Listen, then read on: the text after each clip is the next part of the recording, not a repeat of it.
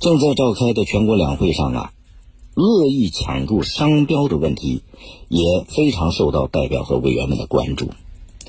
商标注册的门槛不断降低，但是恶意抢注的情况却不断发生，让一些企业倍感烦恼。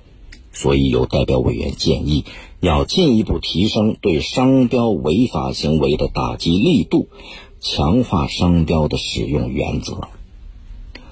实际上，关于商标里边的乱象啊，前段时间有不少热点新闻，可能不少朋友关注到，那个这个叫逍遥镇胡辣汤，是吧？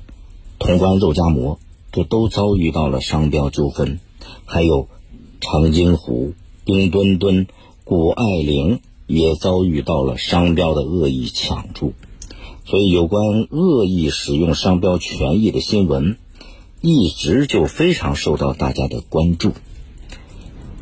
在有一些人看来啊，商标它是什么？商标就是一个无主的矿场，你只要有机会去注册，哎，忙不迭的见缝插针，去碰个瓷儿去捞一把。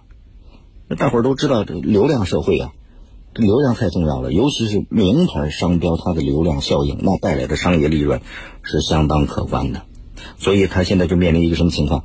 一边呢是商标注册的成本在不断的降低，另外一边呢是这种高收益高回报。哎，低门槛跟高收益相结合起来，问题就来了，麻烦也来了。商标是什么？它原来是为了保护企业品牌的商标，它最初是这样一个目的。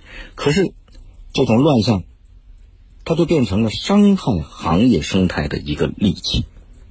假如说恶意注册商标，假如说商标碰瓷儿的这些乱象不能够根治，它很可能会带来更多人去效仿，很多人就都跑到这个，嗯，都跑过来干了，都干这种事儿了。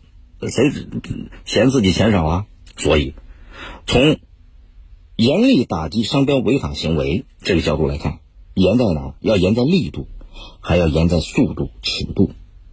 除了要按规定把不以使用为目的的恶意商标注册申请行为这一类的行为列入失信范畴，加大惩戒，还要建立风险预警和风险评估，构建细致明晰的评判体系和标准。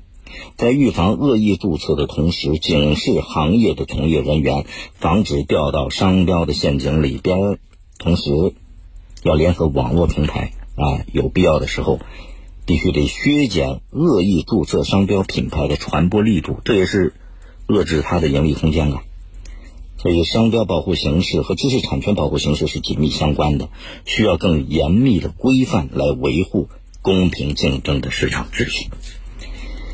更多内容，请您下载荔枝新闻和我苏客户端。您也可以关注江苏新闻广播的官方微博、微信。更多广播节目、优选音视频和大蓝鲸商城，请登录大蓝鲸 APP。大林评论在大蓝鲸上推出音频产品，每天更新，欢迎您搜索订阅收听。再会。